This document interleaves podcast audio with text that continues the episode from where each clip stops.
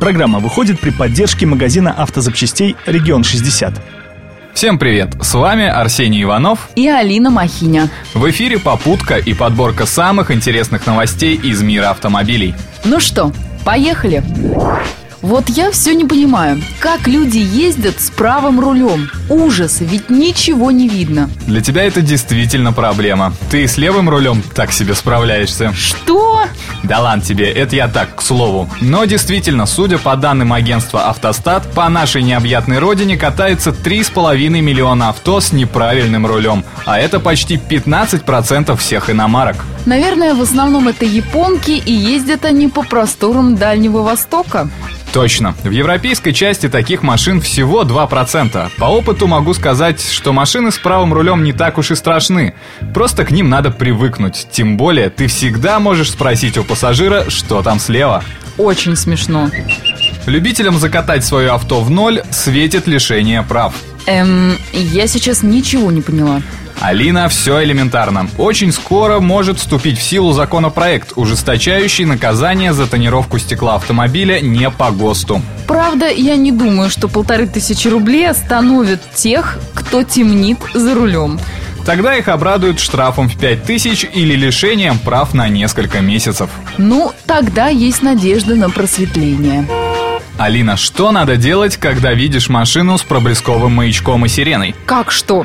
Прижаться к обочине и надеяться, что не по твою душу. Все верно. А псковский водитель «Лады» решил не уступать и на пересечении Рижского проспекта с Народной врезался прямо в полицейский микроавтобус. Пострадавшими оказались исключительно сотрудники полиции, несмотря на то, что ехали они в служебной «Газели». Последняя оказалась на боку. Да, не ожидали они такого удара от «Лады». Интересно, что полицейские в этот момент спешили на вызов проверять информацию о ножевом ранении. В итоге до места назначения добралась только резервная группа. Так что теперь и полицейским стоит быть начеку и включать сирену с маячком за полкилометра.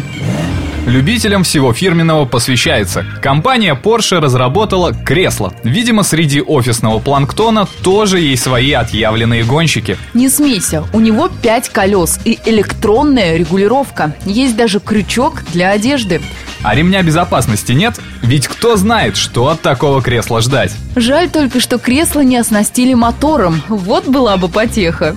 Думаю, это не за горами. Ну а пока наслаждайся тем, что есть. За 6 тысяч долларов. Чудеса! Вот что шильдик от Porsche делает с мебелью.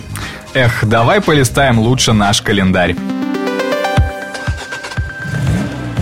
Автокалендарь.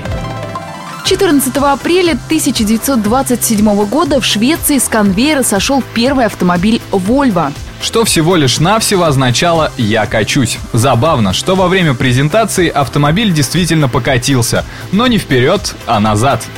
Дело в том, что последние детали машины пришли только вечером, и мастера в спешке что-то там напутали с задней осью. В итоге первый Volvo Якоб мог двигаться исключительно назад.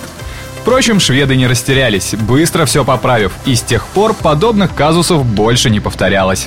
А 16 апреля 1942 года родился выдающийся менеджер Формулы-1 Фрэнк Уильямс. В 1977 году он создает команду Уильямс. За свою историю она выигрывала Кубок конструкторов 8 раз. На этом у нас все. Удачи в пути!